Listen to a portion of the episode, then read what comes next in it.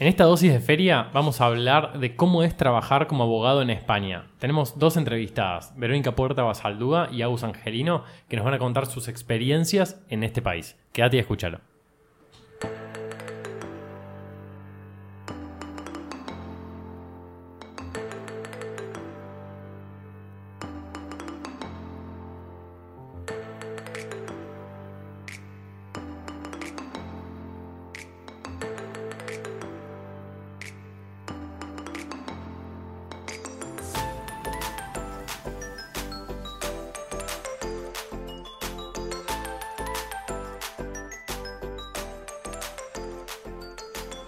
Hola a todos, ¿cómo les va? Yo soy Gon y esta es otra dosis de derecho de feria. Estamos en enero, hace mucho calor y como saben no estamos hablando de derecho. Los episodios jurídicos quedaron para el 2019 y para eh, los meses que vengan después de enero de- del 2020.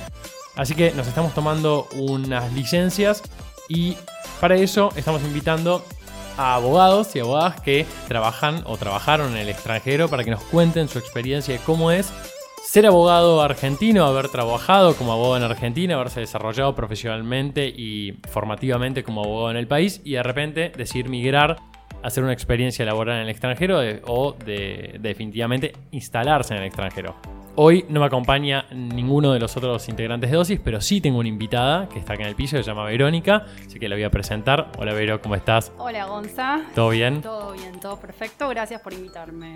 Bueno, no, de nada, gracias a vos por venir. Les cuento a todos que Vero es una amiga. Eh, yo con Vero trabajé en un estudio jurídico acá en Buenos Aires haciendo laboral eh, parte demandada. Después yo del estudio me fui y Vero se fue a Holanda. Vero. Exactamente, a Holanda en principio y después, bueno, nada, me, me- me pasé a Madrid por un tiempito más, pero sí, así es, a estudiar. A estudiar a Holanda, te fuiste a estudiar. Exacto. ¿Y qué fuiste a estudiar a Holanda? Bueno, yo me fui a estudiar un, lo que se llama LLM. El LLM. que es un máster en Derecho, eh, bueno, es del acrónimo de Legum Master, que eh, en general así se lo denomina en todo el mundo a la maestría en Derecho, que puede tener diferentes orientaciones. En mi caso, es un estudio que tiene validez internacional, yo en mi caso lo hice en una universidad pública en Holanda, en una ciudad que se llama Tilburg, y me especialicé en lo que es relaciones de trabajo y derecho del trabajo básicamente en lo que es derecho de trabajo europeo y eh, norteamericano. Mirá, ¿y ya habías hecho otra, otro curso, otra especialización en el extranjero? Es la primera que hago en el extranjero, sí había hecho dos, dos especializaciones más acá y alguna que otra di- diplomatura, pero bueno, siempre en Argentina. Así que sí, es mi primera experiencia estudiando fuera. ¿Y cómo fue eso?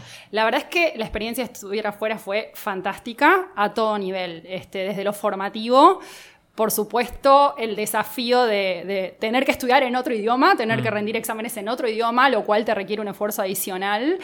Eh, y, y bueno, desde el punto de vista de relaciones que uno puede llegar a ser, docentes, compañeros que a veces son compañeros que están trabajando en, en empresas o en organismos internacionales, lo cual, bueno, te, te permite vincularte muchísimo este, en otras áreas de la práctica. Y bueno, desde lo, desde lo emocional o personal, la posibilidad también de hacer nuevas amistades. Obvio. Este, así que bueno, muy, muy recomendable y una muy linda experiencia. Chévere, y allá la, la integración del curso, ¿eran todos extranjeros? Éramos- ¿Eran holandeses? Digamos que teníamos, este era un máster bastante particular porque se dictaban varios másters en Derecho. El mío era uno de los menos numerosos, era un máster bastante chico. ¿Cuánta gente más o menos? Teníamos aproximadamente, era un curso de unos, de unos 40 personas aproximadamente. Eh, y te podría decir que en un 40%, 35% eran alumnos holandeses y después sí alumnos internacionales. Básicamente de lo que es Unión Europea, pero también había alumnos eh, latinoamericanos, o sea, Colombia, Uruguay, Chile y Argentina. Eh, pero bueno, te diría que sería un 3%, 4% de, Claro. de la gente que estaba inscrita en ese máster. Excelente. Y después de Holanda, cuando terminaste el máster, terminó el máster y bueno, decido poner un poco en práctica estos estándares europeos que había adquirido en derecho laboral, que bueno, que con el tiempo me fui dando cuenta que no son muy diferentes a los nuestros. eso me reinteresa que me cuentes. Ahora te voy a contar eh, y decidirme a hacer una, un internship, como le dicen, que es una pasantía. Perdón Sí. si a veces uso algunos anglicismos, es que es la terminología Se que se utiliza cuando uno uno se va a estudiar afuera, esto del LLM, que es LLM, pero bueno, así se, así se denomina este tipo de máster, lo mismo la experiencia laboral que tuve, que fue eh, una, una suerte de pasantía en un estudio jurídico de abogados que hacen derecho laboral exclusivamente. Eh, muy parecido a lo que yo... A lo que hacíamos nosotros. exactamente, lo que hacemos lo que hacemos, porque yo digo hacemos porque actualmente sigo trabajando en ese lugar, y lo que hacíamos juntos. Y para, y este estudio también hacía exclusivamente para eh, empleadores, para empresas. Hacía exclusivamente para empresas. A veces había alguna, alguna cuestión de asesoría también para algún conocido, algún familiar, algún caso especial parte actora, pero en general parte demandada. Perfecto. ¿Y este estudio qué estudio era? Si lo querés decir. Sí, no hay problema. Zagardoy Asociados es un estudio muy reconocido en Europa. Es el primer estudio, digamos, este, de renombre en, lo que es España. Es un estudio que tiene sucursales, para llamarlo de algún modo, en seis ciudades importantes de España, incluidas Barcelona, Málaga, eh, Sevilla. Así que bueno, era, era un estudio muy grande, muy numeroso y se dedican bueno, al litigio y a la asesoría. Y tanto en materia de derecho colectivo como en materia de derecho individual. Así que allí caí como, como abogada asesora, porque obviamente no podía ejercer sin tener la matrícula. Y empecé mi práctica. Bien, y contame eso, ¿cómo es, Te cuento. ¿cómo es trabajar de abogado afuera? en España. ¿Cómo en España. en España. Ok, a ver, te voy a decir mi experiencia y lo que yo pude ver. Desde mi experiencia, claro que yo no pude ejercer directamente, si bien asistí a audiencias acompañando o asistiendo también a los letrados este, con los que estaba trabajando en ese momento. Bueno, no, no, no podía litigar yo en representación de nadie porque no tengo ni una matrícula, ni tenía los poderes, etcétera pero el trabajo que yo hacía y el que veo que los letrados hacen es muy similar. Pensá que yo te estoy hablando de un, área muy específica del derecho, que es el derecho laboral, que es donde yo eh, me desempeñé. Y la verdad es que tanto desde lo jurídico como desde lo, práctico, lo, lo, que es de fondo, digamos, como desde lo práctico, era muy... O sea, encontré similitudes todo el tiempo con lo que es la práctica de la abogacía en derecho laboral en Argentina. Ejemplo, supongo que querrás. este, en cuanto a la legislación, la legislación es muy similar, los principios protectorios los ves todo el tiempo y te diría que es una legislación hasta un poco más protectoria que la legislación argentina. No me voy a meter en detalle porque sé que no es este, el objetivo de esta charla, pero bueno, como para que tengas una idea, de que no me fue difícil poder aprender en todo sentido y con H. Lo, leías, entendías en instituto, lo podías comparar, decías esto es igual o esta es la diferencia que tiene. Exacto, o te, pudiste apoyar en el derecho argentino para ir aprendiendo el derecho español laboral. 100%. Estaba con un estatuto de los trabajadores al lado, ellos tienen toda la legislación laboral codificada, a diferencia de nosotros, incluyendo la legislación colectiva. Entonces me era muy sencillo a mí buscar, buscar jurisprudencia, entender la legislación. A veces la terminología varía, pero una vez que alguien te explica que esto es lo mismo que esto, eh, bueno, nada, te, manejas bien. El proceso es muy similar a lo que es el proceso en provincia de Buenos Aires, a la famosa vista de causa que tenemos en provincia de Buenos Aires. Es un proceso muy oralizado, en donde en un solo acto, en el acto plenario, en el acto de la audiencia, eh, la audiencia de pleito, le llaman ellos, eh, se contesta la demanda oralmente, a diferencia de lo que hacemos nosotros en provincia, pero sí se produce toda la prueba en el momento, la prueba oral, no la prueba pericial, pero los peritos van e informan sobre, sobre la pericia. Prueba todo lo mismo, pericial, informativa. Informativa, testimonial, confesional. ¿Confesional también? También es idéntica, la prueba confesional se le llama también del mismo modo. La diferencia sí es en cuanto a la forma de preguntar. Es una forma de preguntar que muy, muy inquisitiva. ¿No, es el jure como es cierto? Eso es en cuanto a la confesional. Ah. Yo me refiero más a la, prueba testimonial en este momento. La confesional es igual, se pone, un, se pone un hecho en forma afirmativa, hay que decir si es cierto o no es cierto, sin obligación de decir verdad, como es, como es aquí. Y las preguntas sí son tipo proceso penal. O sea, te sentís que estás mirando una película norteamericana. ¿Qué está haciendo usted a Exacto. Tal hora, sí, sí, sí. Y es cierto que a las 3 de la tarde la señora tal lo vio salir. De, es, es así, se pregunta muy directamente, cosa que nosotras no, nosotros no, haríamos eh, acá. Obvio. Y escúchame, ¿y cuáles son las cosas más diferentes que encontraste de trabajar de abogado allá con, acá? Ah, esa, esa, pregunta es difícil. Bueno, eh, por empezar el uso de la toga.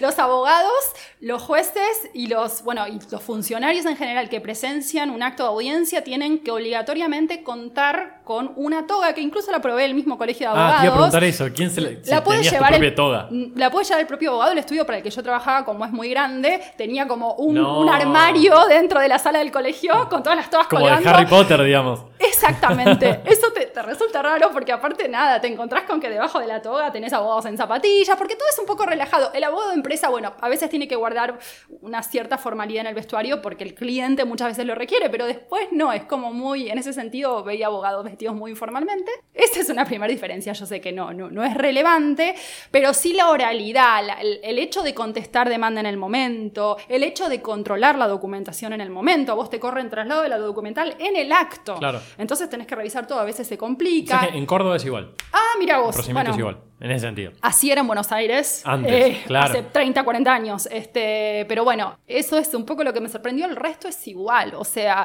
se niegan los hechos, se, bueno, se, se fundamenta la defensa en derecho y también en cuestiones fácticas desde ya y se ofrece la prueba. Así que en ese sentido es muy similar y como te dije, la ley es muy parecida. Entonces, este, no, para mí no es difícil ejer- ejercer. El escollo mayor es la posibilidad, sí, de obtener una, una homologación del título. Que Ahora, eso no es tan fácil. ahora vamos a hablar de eso, pero antes te cuento, nosotros tenemos otra amiga que se llama Agustina Angelino, Agus. Angelino, que también le hicimos algunas preguntitas y le pedimos que nos las mande por WhatsApp porque ella está en España en este momento. Ella no trabaja en estudios jurídicos, sino que trabaja en una empresa. Ajá, qué interesante. Así que ahora vamos a poner lo, lo que nos contestó Perfecto. a las preguntas de, bueno, hace cuánto que está, por qué se fue, dónde está trabajando y concretamente cuáles son las diferencias o cosas más distintas que encontró allá. Perfecto, perfecto.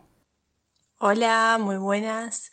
Bueno, me fui a Argentina hace exactamente un año y un mes.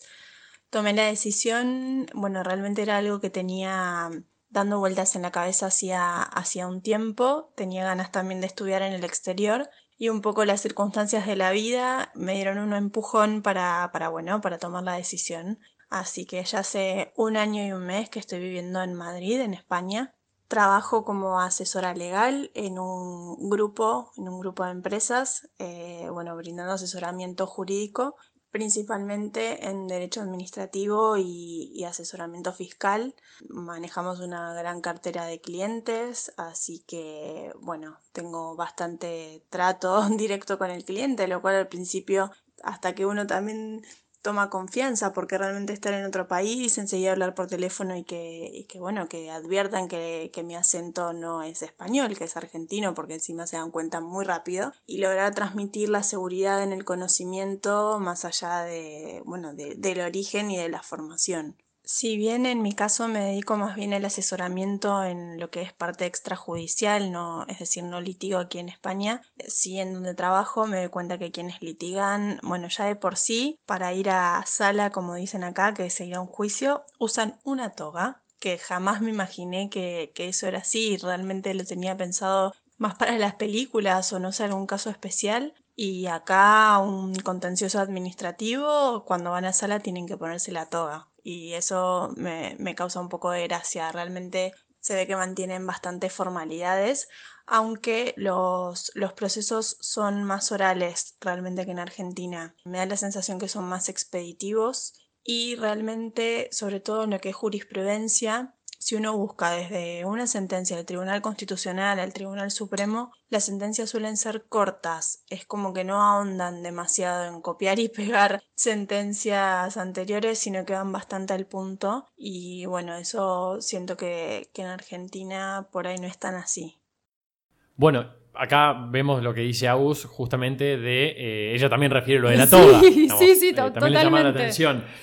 Che, Vero, y te pregunto, ¿qué cosas vos eh, sentís que hiciste en Argentina o afuera, donde sea, pero antes de trabajar en, en el extranjero, que te sirvieron para poder trabajar en el extranjero, para desempeñarte allá bien? Puede ser tanto un curso como puede ser, no sé, que vos me digas, mira, yo siempre fui muy...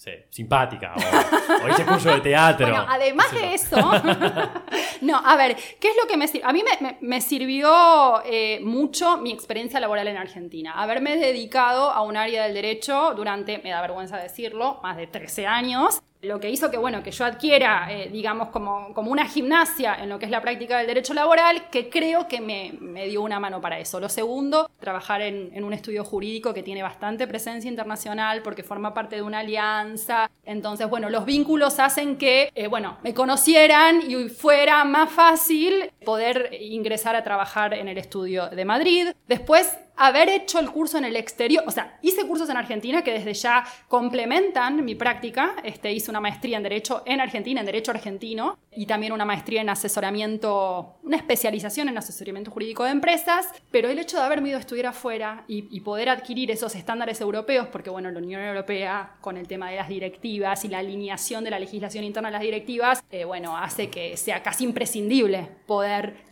eh, conocer eso para poder trabajar. Y eso que decís también es importante porque de repente todos los países de la Unión guardan semejanzas y laciones. Absolutamente, absolutamente. una vez que lo aprendes, un poco que empezás a tocar todos los instrumentos de todos los países. Por lo menos lo básico, porque después eh, es, como, es como nuestra constitución, tenés la norma base y después la legislación reglamenta la norma base, así sucede en la Unión Europea. Vos tenés las directivas, que son como las constituciones varias que, tienen, que tiene la Unión en sí, y después todas las legislaciones tienen que, justamente eh, encadenarse a eso, y bueno, pueden dar en más, nunca en menos, digamos, pueden este, legislar en más eh, protegiendo más al trabajador en el caso de derecho laboral, nunca en menos. Entonces, sí, es lo que vos decís. Obvio. Y escúchame, y en lo que es específicamente el derecho laboral, o sea, ¿hay un mercado para abogados especialistas en derecho laboral? O sea, si está escuchando hoy un abogado que hace derecho laboral y que de repente está pensando en irse y dice, no, bueno, pero el, trabajo en Argentina, con la tradición de derechos laborales que tiene Argentina, ¿hay trabajo de eso? Mira, sí, y te digo que sí, y no solo en España. Te digo que, bueno, a raíz de, mi año y medio casi que estuve afuera y estando en contacto con otros colegas, estudiantes, no estudiantes, etcétera, eh, bueno, tomé conocimiento de, de varias búsquedas laborales vinculadas al derecho laboral, tanto de empresas como de estudios jurídicos, justamente en Europa y en diferentes países de Europa, en Holanda, en Francia, en España, en Italia, sobre todo empresas que tienen sucursales en diferentes lugares del mundo. Entonces, bueno, las políticas de ellos van a tener impacto en otros lugares y necesitan letrados que tengan como un conocimiento más global. O sea que te iba a decir eso, empresas eh, europeas que tienen inversiones en Argentina, pensé yo, o en países de Latinoamérica que tienen legislación similar, Brasil, Exactamente. Ecuador. Y en organizaciones internacionales también, o sea, tuve la suerte de estar en OIT y hay un montón de, abogados, incluso tuve contacto con abogados argentinos que están trabajando allí. Así que sí, creo que, es absolutamente viable, creo que la universidad nos prepara bien a los, a los... Lo noté, lo noté, lo noté, ¿sabes dónde? En el curso. Ahí me di cuenta que uno a veces este, se hace una idea de lo que es la educación en Europa que no siempre se condice con lo que es. ¿Me podés desarrollar un poco? me reinteresa esto. Ok, ok, a ver. Porque vos sabés que cuando uno piensa en no solo trabajar, sino también estudiar en el extranjero, es como una quimera, es algo gigante, es como beber el mar. Me pasó lo mismo. ¿cómo, ¿Cómo absorbes todo eso? ¿no? ¿Cómo lo abarcás? Y que venga alguien con la experiencia y te diga, che, pero tampoco es para tanto, nuestra universidad nos prepara bien y no es ese cuco te quiero escuchar. Sí, sí, sí, totalmente, Gonza. Es exactamente lo que decís. Uno me pasó eso, me fui con la idea de cómo voy a hacer, esto es imposible. Y la verdad es que me encontré con que primero estaba bien preparada, yo también, bueno, tengo años de experiencia, lo que me ha ayudado, pero comparándome con otros, te digo que tenía gente de todos los lugares del mundo, pasando por, no sé, Europa Central, Europa del Norte, Europa del Sur, Latinoamérica. No tuve compañeros norteamericanos, pero, pero digamos que, y de Asia, tenía una compañera china, un compañero taiwanés, o sea, había, había como para, para ver, y te das cuenta en las clases, el tipo de preguntas que se hacen, el análisis que se hace de las lecturas, en los trabajos en equipo lo ves también, o sea, el nivel académico no es parejo por empezar y no, no suele ser, digamos, no suele tener el nivel de excelencia que nosotros nos imaginamos. Y te das cuenta justamente por, por eso, por el análisis que se hace de las cosas, por, por la cercanía o lejanía que hay respecto de la literatura jurídica. Ellos tienen un sistema, sobre todo en Europa, te voy a hablar ahora, en donde durante tres años hacen lo que se llama el bachelor, que eso sucede en toda Europa, son tres años como de una licenciatura en derecho,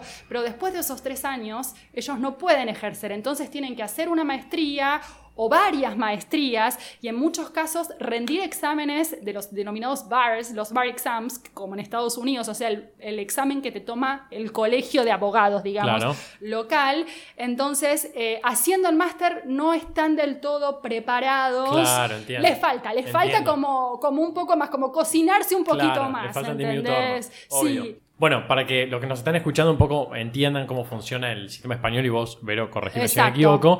Antes España tenía un sistema mucho más parecido al nuestro, en el que vos cruzabas una carrera, cinco años, seis años de abogacía, te recibías y ya podías salir a ejercer, rindiendo un examen para ir a un bar, pero ya salías ejerciendo.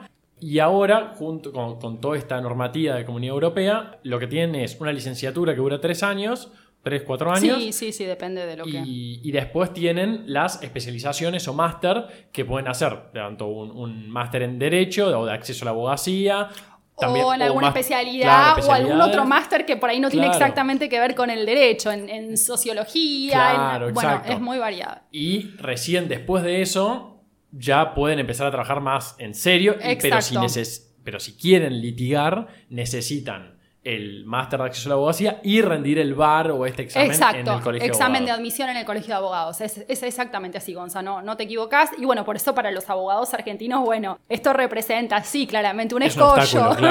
porque, bueno, hay Nuestro título no vale ni siquiera como de licenciado. Ni siquiera, ni siquiera. Hay que rendir equivalencias, que son materias. De hecho, yo tenía una compañera peruana que lo había hecho, le pasó exactamente lo mismo. Se puede, no es imposible. O sea, hay que estudiar, punto. Hay que seguir estudiando. Y bueno, sí, hacer el máster y después este, recién ahí uno puede homologar el título y ejercerse una prueba también en el bar. Obvio, claro. o sea que nada, lleva un tiempito. Para la gente más joven me parece que, bueno, es, una súper cosa. Exactamente. Y, pero también, si vos no querés trabajar de abogado litigando, por ahí con hacer una especialización, ya eso te permite hacer algún asesoramiento en Desde empresas. Ya, en empresas o en estudios jurídicos. De hecho, fue de hecho, fue mi situación. O sea, yo hacía lo mismo que hacía en mi trabajo lo mismo, casi lo mismo, preparaba los escritos de contestación de demanda que después el abogado leía, leía o sobre el cual se basaba para ejercer la, defensa de las audiencias, eh, las impugnaciones, las apelaciones, etc.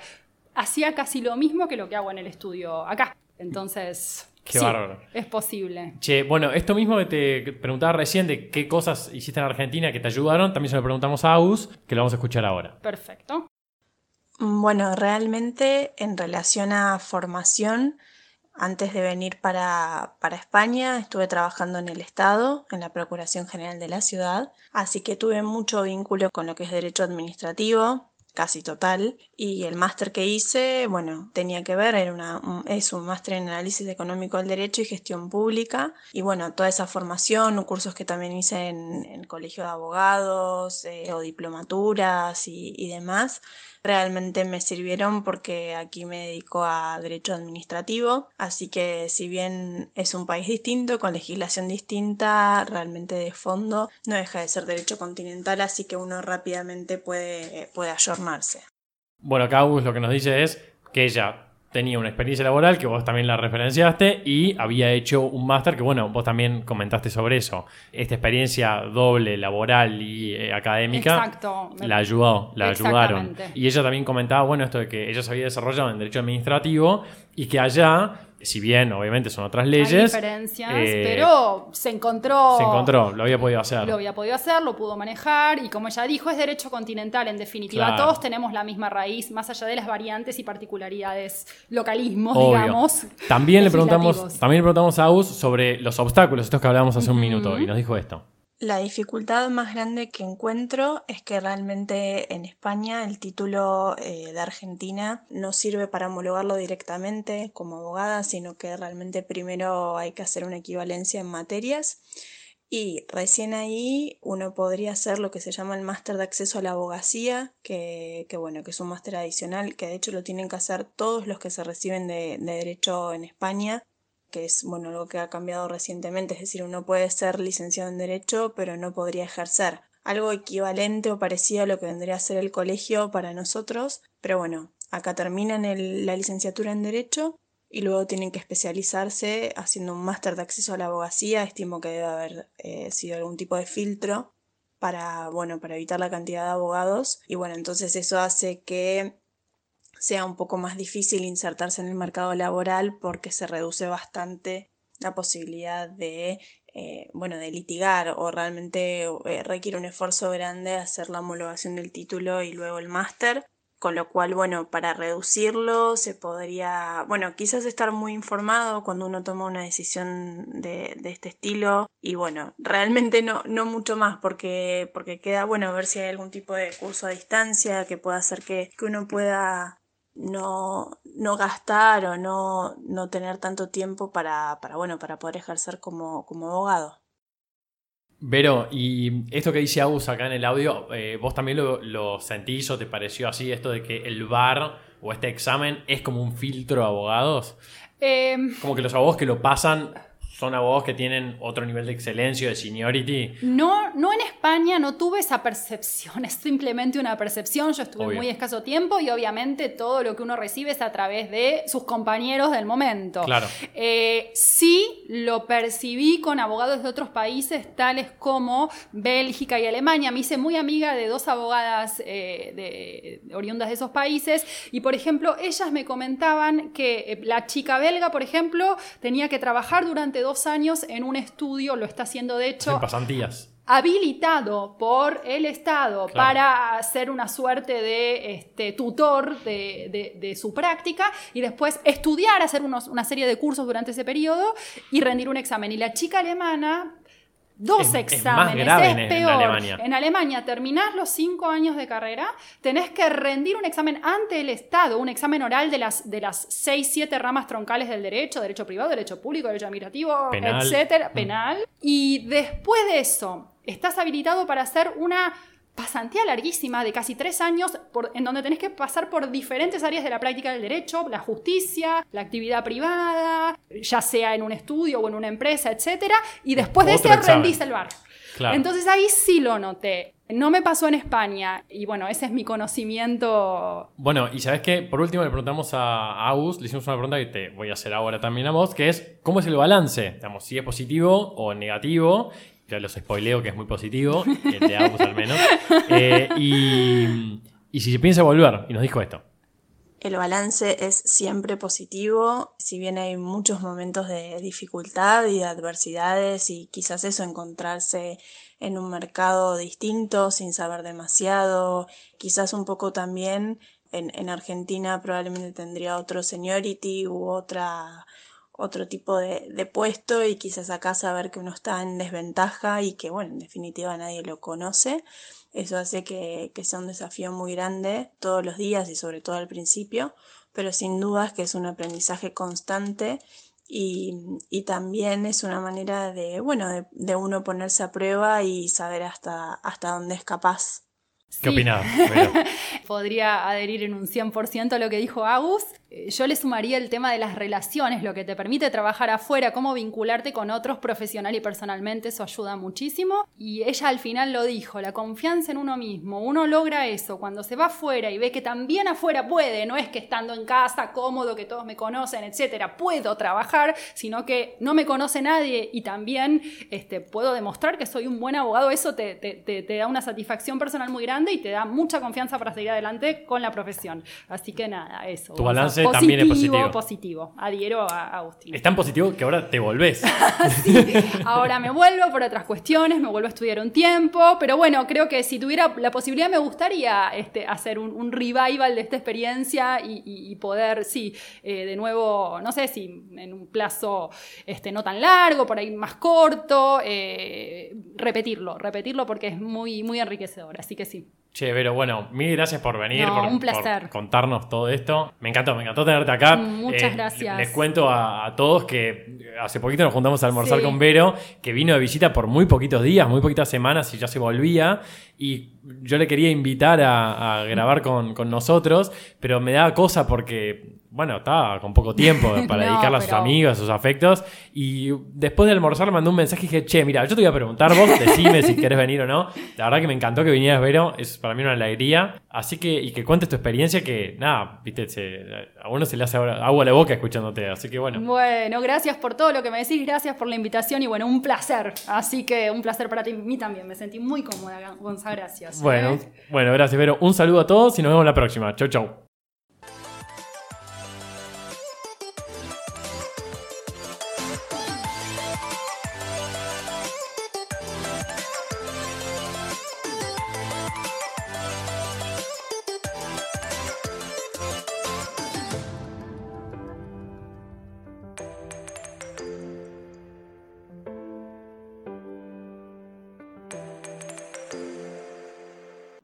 Te gustó este episodio, no te olvides que hay muchos más en la plataforma de audio que elijas. Estamos en Spotify, en Apple Podcasts, en YouTube, en todos lados. Así que no te olvides de ir y buscar lo que necesites.